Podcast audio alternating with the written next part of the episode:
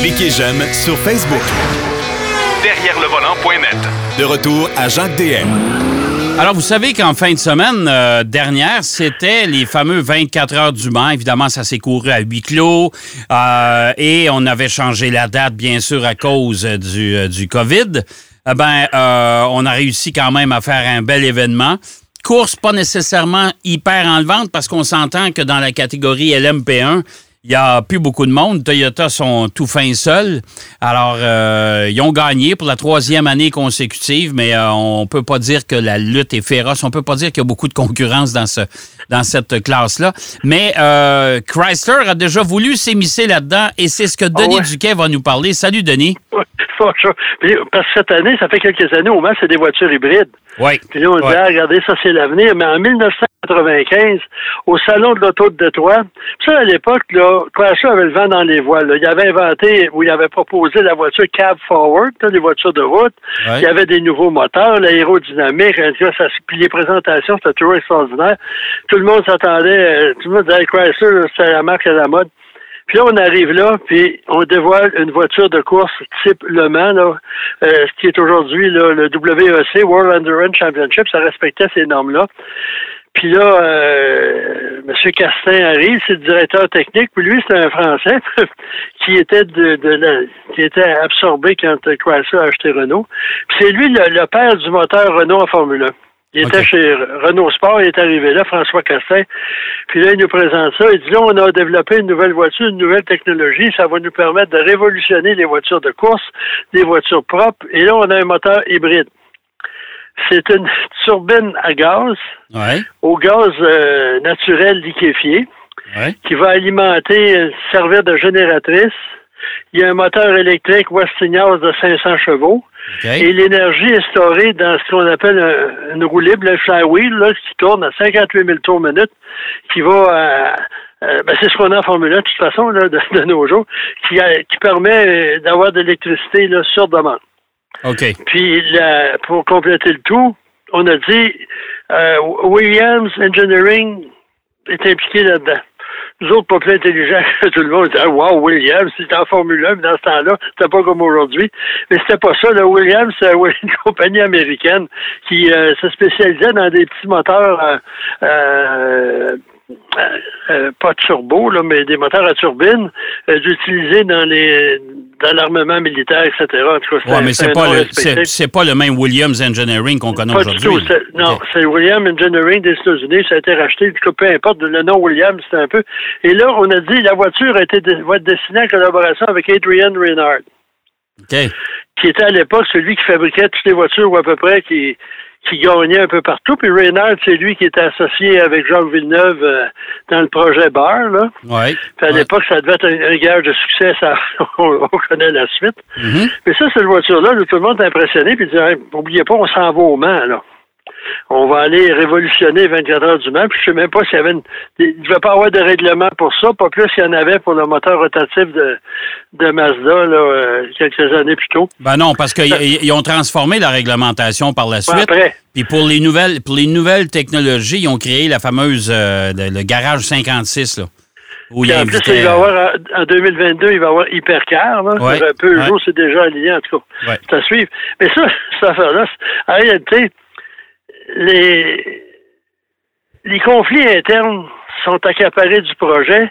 Là, des ingénieurs ont grenouillé parce que c'est quand même prestigieux, ça. Puis là, ils ont commencé à changer les fournisseurs. On a dit, lui, on va en prendre lui parce que cette petite compagnie-là, SAT, appartient à une, grosse multinationale qui fait des, des avec qui Ingersoll Rand puis eux autres, ils fournissent nos, nos, nos, nos outils pneumatiques dans les usines. On va peut-être avoir C'était toutes des relations de même. Puis les ingénieurs qui ont géré ça, ils connaissaient rien en course automobile. Bref, le projet, là, c'est rentré dans un mur. Puis on nous avait même montré une vidéo.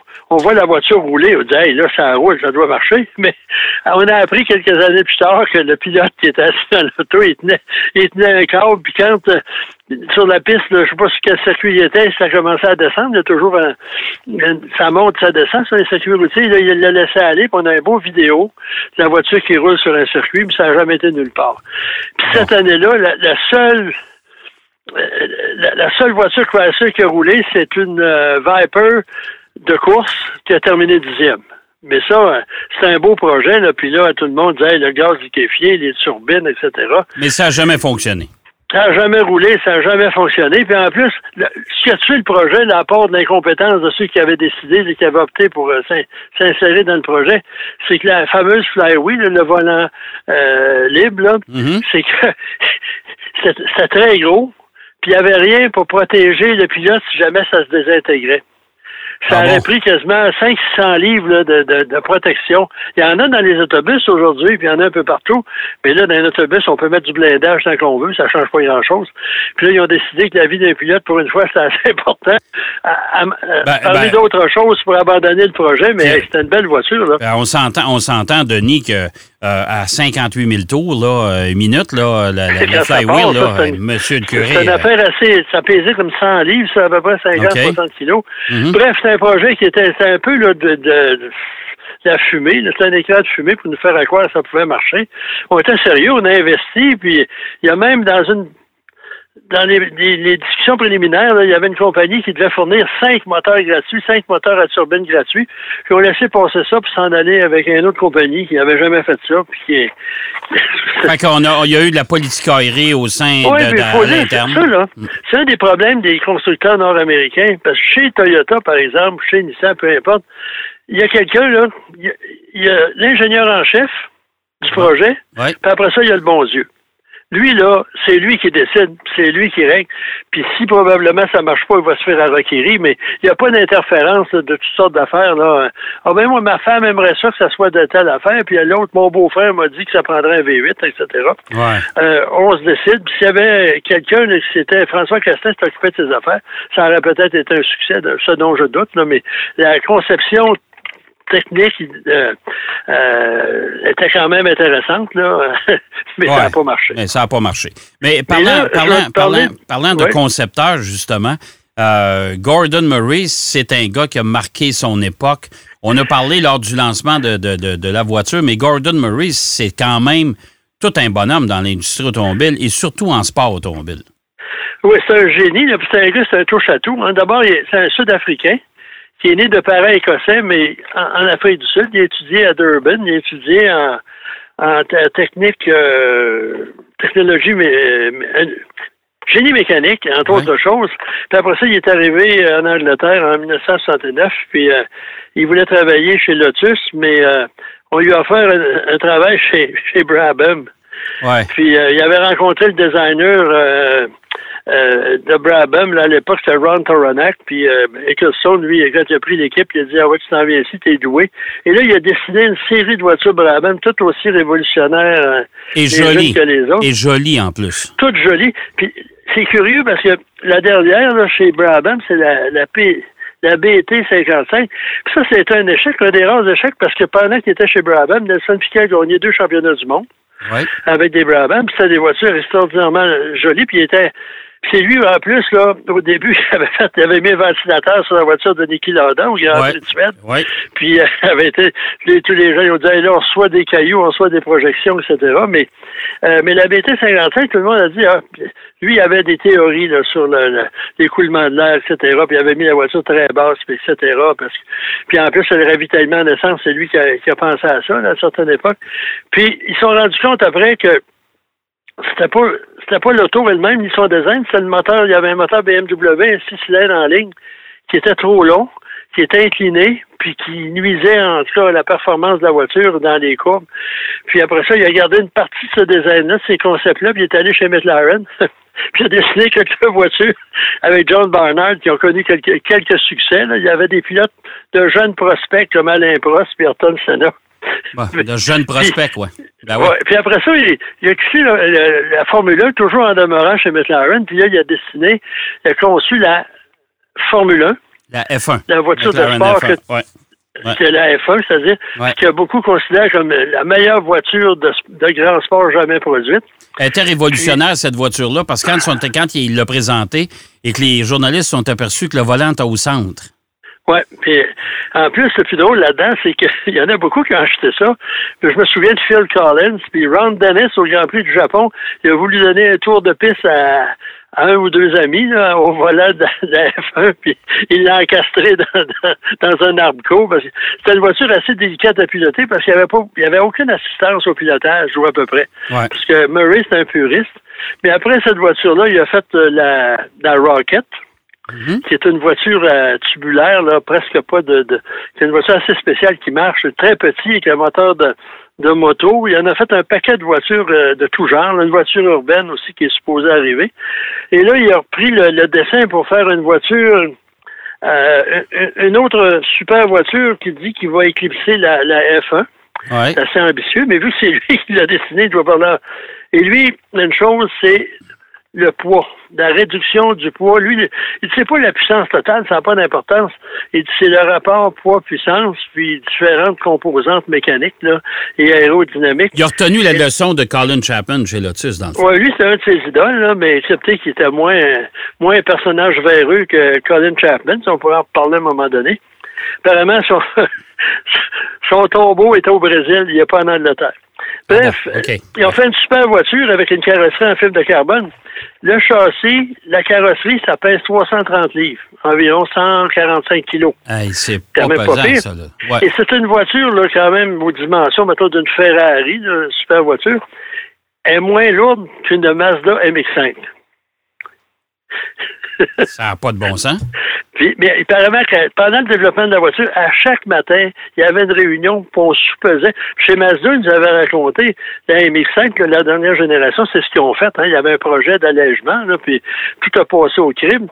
Puis cette voiture-là, encore une autre affaire un peu spéciale, elle est propulsée par un moteur il a, il a demandé à Cosworth de leur dessiner un moteur V12 3,9 litres quand même pas si qui développe environ 654 chevaux.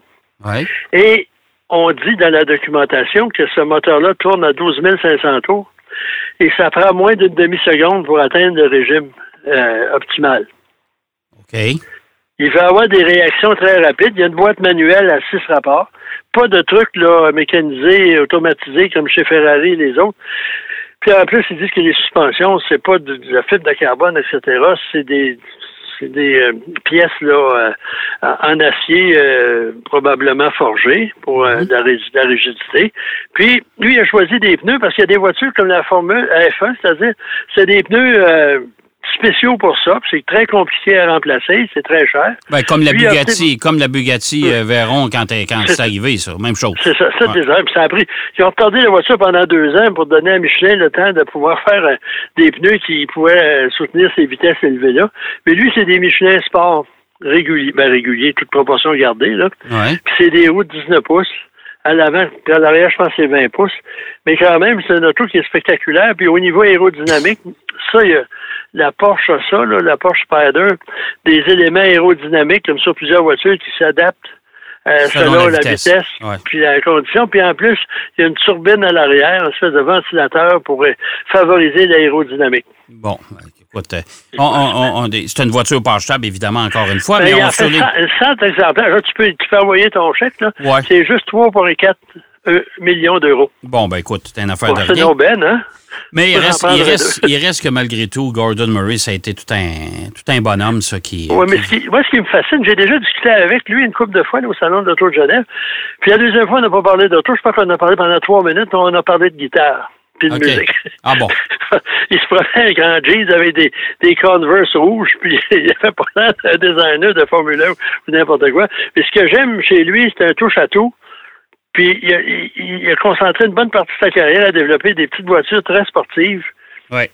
Très, économiques, très légères, avec des petits moteurs, donc prouver qu'on n'est pas obligé d'avoir 500, 800 chevaux, bien auto d'un million pour s'amuser en Ah oui, tout à fait. Hey, Denis, il nous reste à peine deux minutes. Euh, tu veux nous parler de voitures autonomes? Ben, c'est juste pour dire que là, on parle voiture autonome, voiture électrique. avec le COVID-19, ça a passé un peu à côté. Puis là, il y a quelque chose d'incompréhensible dans leur affaire. Tout le monde dit 1000 chevaux, 900 chevaux, je parle des voitures électriques, là. Mm-hmm. Puis là, 0 100, 1,8 secondes, puis en fait, je sais pas à quoi ça sert, là, dans des pays où la limite de vitesse est 100 km euh, au maximum. Mais avec la voiture autonome, on est supposé, je peux me tromper, qu'ils vont respecter automatiquement les vitesses affichées. OK. Vous allez avoir l'air fin. Vous roulez dans votre voiture de 1000, de 1000 euh, chevaux, Ouais. vous roulez sur l'autoroute 20 à 100 km. Ouais, ouais, c'est pas sûr un peu, que... de toute façon, l'industrie automobile, au niveau de la puissance, c'est complètement stupide dans un sens, là, à moins d'aller sur un circuit, parce que les routes, il y a de la police partout, là, des photos radars, Ouais. puis on, on, on produit un paquet de voitures, là, puis c'est une course à la puissance, alors que en réalité, on peut pas utiliser ça. Bon, j'ai bien hâte de voir. De toute façon, la voiture autonome, moi, euh, actuellement, là, je- moi, je pense que c'est pas pour demain. Même si on a trouvé des façons de, de- de faire rouler les voitures tout seul, euh, moi, je pense que marier tout ça avec le, le trafic actuel, pff, moi, je suis pas Comme le- dans, la semaine Non. dernière, le gars qui était pris là, au volant, au volant, il dormait Ouais. Ah ouais. dans sa Tesla à 150 km/h. Ah oui. que Donc, ça prouve que les Tesla, ils respectent pas les limites de vitesse Euh, automatiquement. en- en- entre autres. Hey, euh, merci, mon cher Denis. Au Et plaisir. puis, euh, écoute, on s'en reparle la semaine prochaine. Très bien, bonne semaine à tout le monde. Bonne semaine. Denis Duquet qui nous parlait de la voiture autonome, ça que j'ai. En tout cas, je sais que ça existe, mais j'y crois pas tellement. Euh, nous parlait de Gordon Murray, qui est un ingénieur absolument extraordinaire, qui, euh, qui a sorti sa propre voiture. Et euh, il nous a parlé également euh, de la fameuse Chrysler qui devait faire les 24 heures du Mans, mais elle les a jamais faites, cette auto-là, parce que à l'interne, tout le monde s'est chicané. C'est de toute beauté de voir ça. On va aller faire une pause. Au retour de la pause, eh ben, euh, on va parler avec euh, notre ami Daniel Manceau de chez ProLab. Il va nous parler, là, on va parler d'antirouille parce que l'hiver, malheureusement, euh, ça s'en vient euh, encore plus vite qu'on pensait. Tout de suite. Derrière le volant. De retour après la pause. Pour plus de contenu automobile, Derrière le volant.net.